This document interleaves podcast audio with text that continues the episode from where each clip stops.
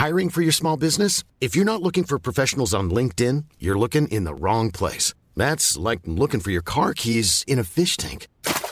LinkedIn helps you hire professionals you can't find anywhere else, even those who aren't actively searching for a new job but might be open to the perfect role. In a given month, over 70% of LinkedIn users don't even visit other leading job sites. So start looking in the right place. With LinkedIn, you can hire professionals like a professional. Post your free job on linkedin.com slash people today.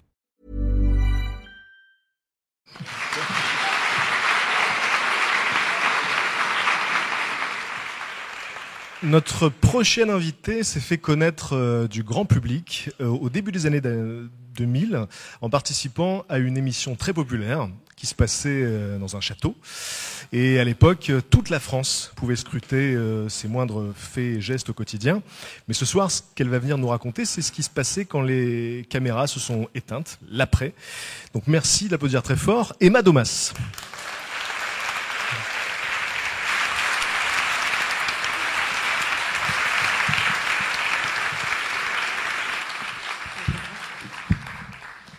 Bonsoir à tous.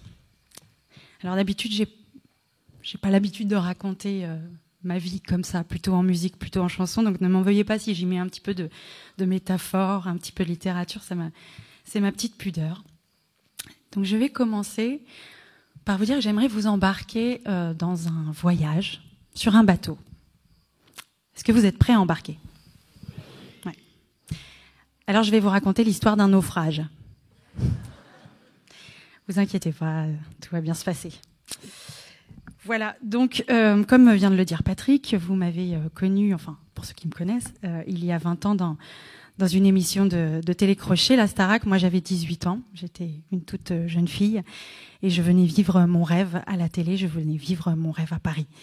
Alors non, je ne vais pas vous raconter ce soir les coulisses de la Star Academy. J'en suis désolée si vous attendiez à ça.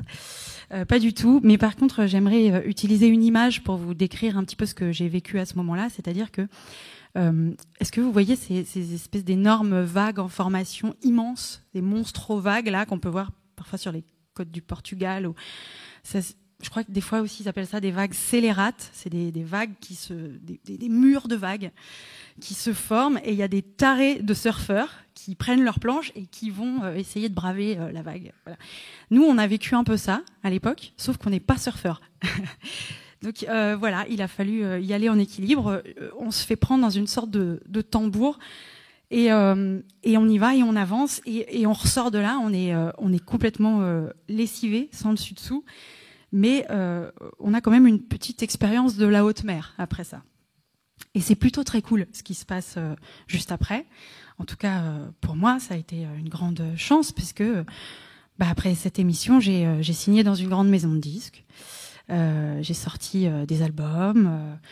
je suis passée à la radio, je suis passée à la télé, je suis partie en, tournée.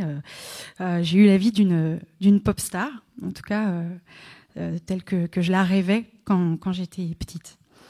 mais très vite, je me rends compte que la vie de, pop star, c'est pas un long fleuve tranquille en fait. Euh, parce que ben, finalement, euh, on est quand même pris dans une sorte de, de, système. Et très vite, je me rends compte qu'il faut que euh, j'apprenne à, à, naviguer dans l'aquarium marocain. Euh, ça veut dire euh, beaucoup de hum, tentatives de manipulation, beaucoup de formatage, beaucoup de cadres. Ça veut dire que, en gros, j'ai dû essuyer pas mal de trahison, pas mal d'échecs pour rester droite dans mes bottes, ça a été vraiment très très difficile. J'essayais de faire les bons choix. Et puis il y avait les mauvaises rencontres, et puis il y avait euh, les amitiés factices, et puis il y avait euh, les amours éphémères, parfois toxiques, parfois très violents. Et puis il y avait les addictions, l'ego, d'autres addictions. Tout ça, c'est vrai, ça, existe. Et euh, au bout de presque dix ans, finalement, je me suis rendu compte que j'avais atterri progressivement sur une île déserte, un peu à poil, euh, parce que tout ce que j'avais essayé de construire dans ce système-là s'était effondré. J'avais plus d'entourage professionnel, j'avais plus de projets, j'avais très peu d'amis, j'avais plus d'amoureux. Bref, j'avais à peu près tout perdu. sauf ma famille. C'est vrai que c'est bien de le rappeler, qu'il y a des valeurs sûres, comme la famille. Premier naufrage. Je vous ai dit que j'allais vous raconter l'histoire d'un naufrage, mais ce que je ne vous ai pas encore dit, c'est que ce naufrage allait me permettre de reconstruire un navire encore plus solide. Ce qu'il y a de bien quand on touche le fond, c'est qu'à un moment donné s'active l'instinct de survie. Et cet instinct de survie nous fait aller chercher des forces au fond de nous insoupçonnées. Et ce que je trouve dingue, c'est que ces forces, mais vraiment, on n'est pas du tout conscient qu'on les a avant d'avoir eu besoin d'aller les chercher. Mais quand, euh, quand, euh, voilà, quand je l'ai réalisé, quand je suis allée chercher les forces au fond de moi, je me suis rendu compte que moi, les miennes, c'était euh, la créativité, l'adaptabilité et le goût pour l'aventure, l'exploration, la liberté. Tout ça. alors, bah, à ce moment-là, j'ai réalisé qu'en fait, tout ce que je venais de vivre pendant dix ans, euh, ça avait peut-être l'apparence d'une euh, réussite, ça avait euh, l'apparence d'un épanouissement, mais ça n'en était pas vraiment un, et que c'était maintenant que ça allait arriver. Voilà, que maintenant j'allais enfin réussir ma vie d'artiste avec toutes ses forces. moi, mon rêve, c'était d'être reconnu en tant qu'auteur-compositeur. Et à l'époque de mes premiers albums, on écrivait des chansons pour moi. Donc la première chose, c'est que je me suis dit, ok, tu vas écrire tes chansons toute seule. Mais j'avais bien conscience qu'il fallait que je travaille et qu'il fallait que je sois accompagnée. Donc j'ai cherché un guide là-dedans, une sorte de maître Jedi. Et euh, j'avais la chance d'avoir euh, travaillé auparavant avec un grand monsieur de la chanson française qui s'appelle Maxime Le Forestier. Et au culot, comme ça, voilà, je me suis présentée devant lui. Je lui ai dit, Maxime, j'ai besoin de ton aide. Et il a eu cette phrase qui a été géniale. Il m'a dit, écoute, oui, c'est vrai, j'ai déjà écrit pour toi, j'écrirai plus pour toi. Mais par contre, quand tu sortiras de chez moi, tu sauras écrire tes chansons toute seule. Waouh, quel cadeau. Alors effectivement, pendant euh, presque six mois, j'ai fait une sorte de stage euh, intensif d'écriture euh, de chansons avec Maxime Le Forestier. Ça a été voilà, un grand moment, un grand cadeau, quelque chose d'extraordinaire parce qu'effectivement, il m'a déjà donné beaucoup d'outils techniques mais que en plus, euh, quand il y a un regard comme euh, le sien qui se pose euh, voilà, sur vous, ça donne aussi beaucoup de confiance pour, pour la suite. Et à partir de ce moment-là, il y a une sorte d'alignement de planètes. Et donc je suis ressortie de chez lui, j'avais plein de chansons que j'ai commencé à, à, faire écouter, à montrer. Et là, je, je rencontre quelqu'un, une femme extraordinaire. Elle s'appelle Danielle Molko. Elle est éditrice, elle est productrice, elle est manager. Et c'est vraiment l'ancienne école, la vieille école. Elle est aux antipodes de tous les industriels que j'ai connus jusqu'à présent euh, dans ma carrière. C'est vraiment l'artisane de la musique. Et elle me prend sous son aile. Elle devient mon ange gardien. Et là, c'est un truc incroyable parce que je peux enfin créer en toute liberté. Je peux écrire ma chanson. On a confiance en moi. Euh, on y croit. Voilà, je, deviens le poulain de quelqu'un qui respecte vraiment mon travail d'artiste. Et c'est magnifique. D'ailleurs, euh, grâce à elle, j'ai aussi rencontré un éditeur qui, à ce moment-là, me fait écrire euh, un bouquin, me commande mon premier roman. Et, euh, j'écris un premier roman et, je commence à me déployer dans la narration, dans l'écriture et tout, et c'est génial. Mais ça ne me suffit pas. À l'époque où j'ai commencé, j'étais dans un cadre hyper calibré, hyper formaté. La télévision, il n'y a pas plus calibré que ça, il hein, faut que ça trace. Euh, et en plus, euh, après euh, la télé, j'ai sorti un, tube. Alors peut-être vous connaissez une chanson qui s'appelle Tu seras, que je n'ai pas écrite, mais qui en tout cas que j'ai interprétée et qui m'a donné une autre signature, une autre étiquette après la Starac, il y a eu Tu seras. C'est extrêmement difficile de sortir de ces étiquettes-là quand on, voilà, quand on, quand on a été connu pour ça. Et à ce moment-là, je me dis, ben, si tu veux casser ça, en fait, euh, il ne faut plus rien t'interdire artistiquement. Il faut, il faut t'essayer, il faut tenter tout. Et encore une fois, alignement de planètes, il se passe des trucs incroyables. Je rencontre des gens extraordinaires dans, dans des milieux très différents des miens, et notamment dans l'art contemporain. Et là, je suis euh, embarquée dans des aventures. Euh, de cabaret de freaks show. Euh, je deviens une créature dans un cabaret de freaks show. ensuite, il y a un artiste contemporain qui me qui m'appelle pour euh, élaborer une œuvre sonore complètement euh, dingo. je commence à faire de la performance dans des galeries, dans des centres d'art. je, en fait, je m'explore dans, dans plein d'univers, dans l'improvisation, dans le lâcher prise, et je me déstructure complètement. et j'adore ça. Donc euh, génial, je me nourris, je, je trouve que c'est, enfin, c'est, ça y est enfin, je, je, je découvre l'artiste que je suis. Au même moment, ce qui est euh, magique, hein, c'est que euh, j'ai rencontré euh, l'amour, le grand, et que je suis devenue maman pour la première fois. Et, et donc tout est magnifique, tout est beau, tout est parfait. Avec Daniel, on s'apprête à rentrer en studio pour enregistrer un nouvel album qui va s'appeler Vivante. Et et ouais, et à ce moment-là, euh, je, me dis mais c'est génial parce que en fait, ça va être comme avant. Ça y est, je vais je vais ressortir un album, je vais repartir en tournée. Ça va être comme avant, mais en mieux, en moi. Alors, je vous ai dit que j'allais vous raconter l'histoire d'un naufrage et que ce naufrage allait me permettre de reconstruire un navire encore plus beau et plus solide. Mais euh, ce que je vais vous raconter maintenant, c'est comment est-ce que je suis devenue le capitaine de ce navire. Euh, début 2017, juste avant de rentrer en studio, euh, je reçois un coup de fil un matin et on m'annonce que Daniel Molko, mon ange, est décédé brutalement. Euh, aussi brutalement qu'elle a disparu, s'envolent absolument tous mes projets artistiques. Bon, je vais vous épargner les détails de liquidation de boîtes, rachat de master et de catalogues on s'en fout.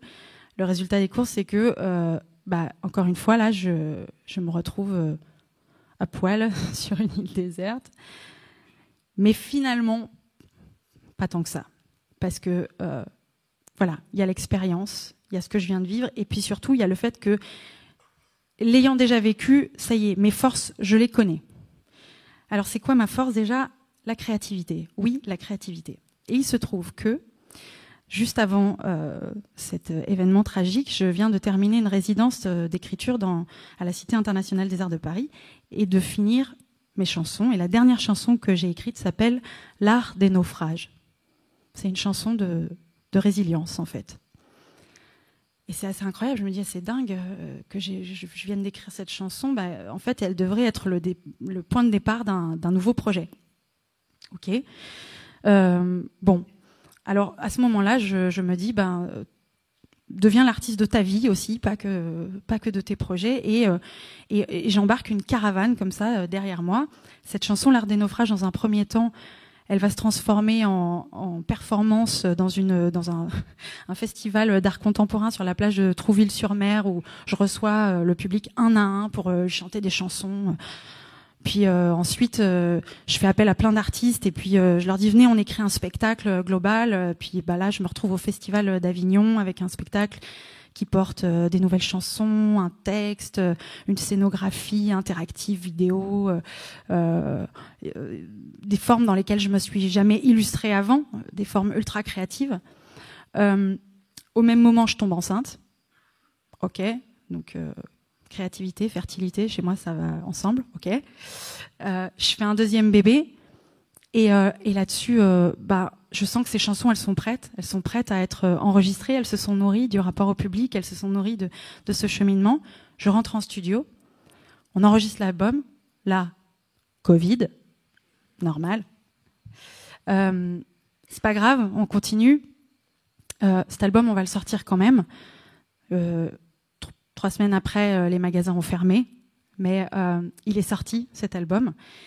Et euh, non seulement il est sorti, mais quelques semaines plus tard, j'ai reçu un appel d'un monsieur de l'Académie Charles, Charles Cros. Et alors, peut-être que ça vous dit rien, mais en fait, c'est un organisme qui, qui, remet des prix. Et cet album, il a gagné le prix coup de cœur de l'Académie Charles Cros euh, pour mon travail d'auteur et, de compositeur. Et pour moi, à ce moment-là, c'est euh, bah, la plus belle reconnaissance euh, qui soit. et, ensuite, bon, bah, cet album, il est devenu un, concert, un spectacle. Et, là, je, viens juste de, finir les, dernières dates de la tournée de, de l'Art des naufrages hier. donc c'est encore vraiment tout frais. Mais je vous cache pas que pour mener tout ça, il n'a pas fallu faire preuve que de créativité il a fallu euh, aussi que j'aille chercher de nouvelles forces en moi. Alors oui, ok, adaptabilité, créativité, goût de l'aventure et tout ça. Mais après avoir travaillé avec Daniel, il était hors de question pour moi d'aller à nouveau taper au carreau des requins. Et je me suis dit, eh ben, c'est peut-être le moment en fait de t'assumer en tant que producteur aussi et de devenir complètement libre. Et j'ai donc créé une structure. Et à ce moment-là, j'ai aussi rencontré des gens qui m'ont aidé à la créer. Et plutôt que de créer un label, on a eu envie de créer une, une association, là où j'habite, j'habite euh, à Avignon. Et on a créé cette association qui me permet aujourd'hui de totalement autoproduire mes œuvres et euh, mes spectacles, mes disques, etc. Mais également d'accompagner des jeunes artistes euh, dans leur processus, dans le début de leur carrière, dans leur développement. Euh, et ça, c'est une nouvelle casquette que je suis en train d'explorer aussi, et qui me permet de, enfin voilà, la, transmission est quelque chose qui qui me semble extraordinaire aussi aujourd'hui de pouvoir donner. Donc c'est vrai que souvent les gens me croisent dans la rue et me disent Ah, oh, Emma Domas, on vous voit plus, bah, mais qu'est-ce que vous devenez Qu'est-ce que vous faites aujourd'hui?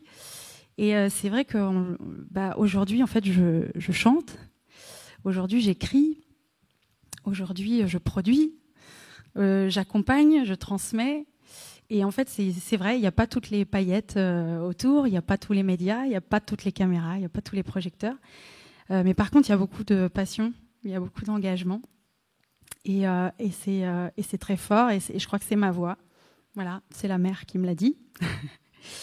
alors, je ne suis pas venue vous raconter tout ça juste pour vous raconter ma vie, hein, mais parce que je crois en fait que, bah, comme mes camarades qui sont passés juste avant, on, traverse tous euh, des tempêtes, des, épreuves, des choses dans lesquelles on, croit qu'on ne se relèvera pas. Et puis finalement, il y a ces forces.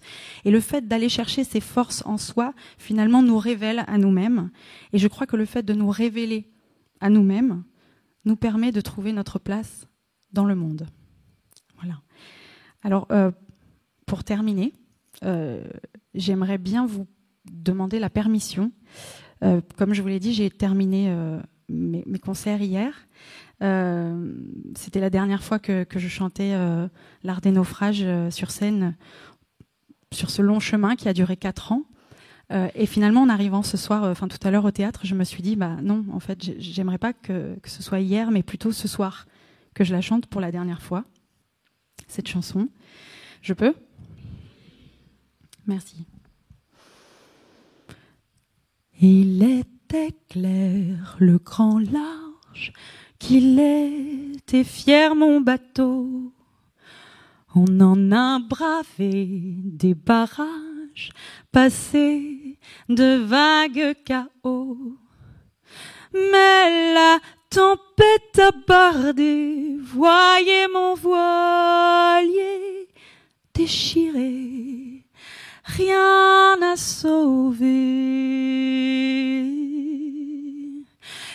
Puis la vie s'éveille dans le plus simple appareil, elle paille, s'étire au soleil.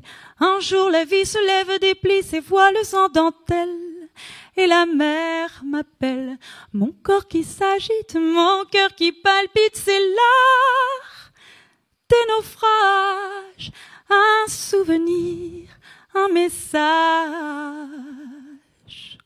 On en dévoilera des visages, on en verra des vaisseaux, vers des cieux, vers des rivages qu'on a cru trop loin, trop haut. La tempête pourra barder, tout déchirer, pour avancer, recommencer.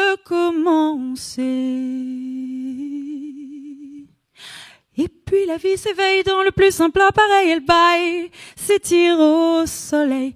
Un jour la vie se lève, déploie ses ailes en dentelle. Et la mer m'appelle, mon corps qui s'agite, mon cœur qui palpite, c'est l'art des naufrages, un souvenir, un tatouage. C'est là, c'est la vie qui veut ça. Un jour tout est fini l'autre, elle remet ça. C'est là la vie qui joue comme ça. Un jour elle nous sourit, un autre elle s'en va. Des tempêtes, il y en a tant. Si ça fait mal, ce n'est pas si mal. On est vivant. La nuit s'éveille, tant le plus simple appareil, elle baille, s'étira la lune. Un jour la nuit se lève, déploie ses ailes sans dentelle, et la mer m'annule, mon corps sans couleur, mon cœur qui s'endort, c'est l'heure